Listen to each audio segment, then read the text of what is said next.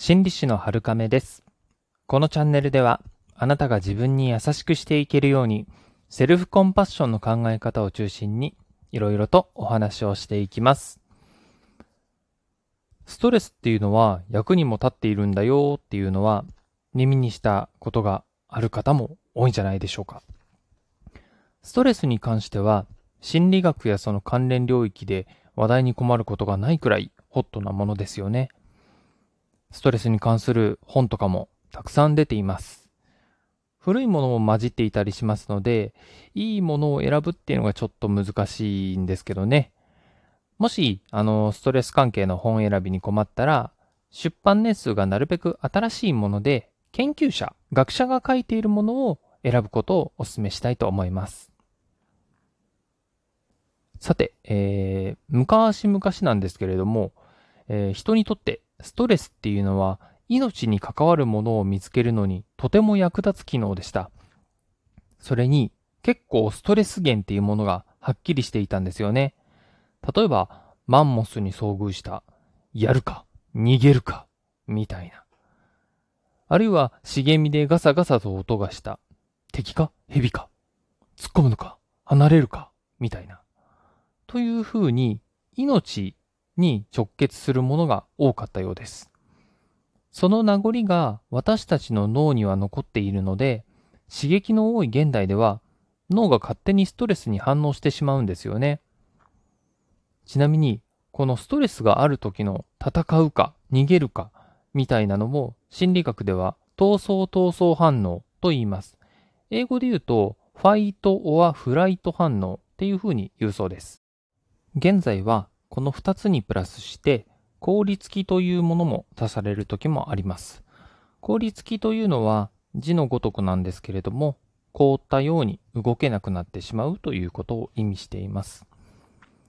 では、現代でストレスがあった時に戦うか逃げるか凍りつくかっていう選択をしていたら全く生活にはならないですよね。それにそんなに命を脅かすような危険っていうのは、そうそう日常では遭遇しませんよね。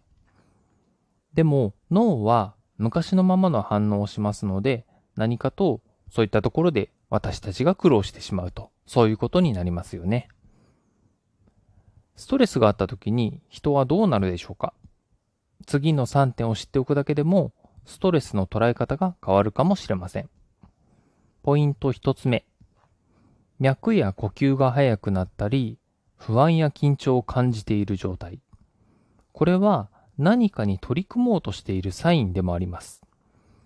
ストレス源に意識、注意、そういったものが集中して、呼吸や血液の流れが速くなります。不安や緊張から爆発的に行動を起こしやすくもなっています。不安や緊張というのはマイナスな印象が多いでしょうが、現在では不安が役に立つという研究の方が割と聞かれるところです。実際に体に起きている反応から考えると何とかしようと頑張っている部分もあるわけです。ポイント2つ目。大切な人と一緒にいたい。誰かの役に立ちたい。愛情や思いやりがいつもより強く感じる状態。これは人とのつながりを求めているサインです。誰かとつながり、自分の所属するチームを守ろうとしたり、誰かの役に立つために勇気が出てきたりします。これも、つながりを本能的に求める人という種族が持つ力だということができます。ストレスを感じたときに、誰かとのつながりを求めるときは、それを守るために立ち上がろうとしているわけです。ポイント3つ目。ストレスによって強いショックを受けた後で、悶々としたものが心に残っている状態。これは、脳や神経が成長しようとしているサインです。睡眠をとると脳の中で情報が整理されるっていうのは聞いたことがあるかもしれませんね。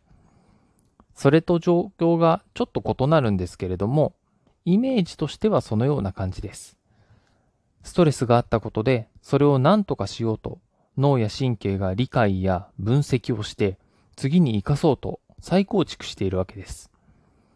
ただ、この場合は体は落ち着いていても精神的にはしんどい状態だと思います。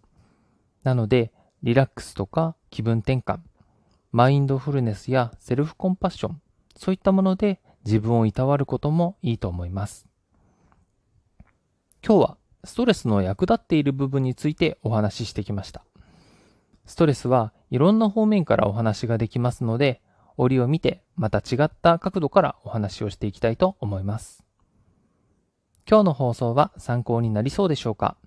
また感想や質問もいただけると嬉しいです。今日もあなたが自分に優しくあれますように。心理師のはるかめでした。またお会いしましょう。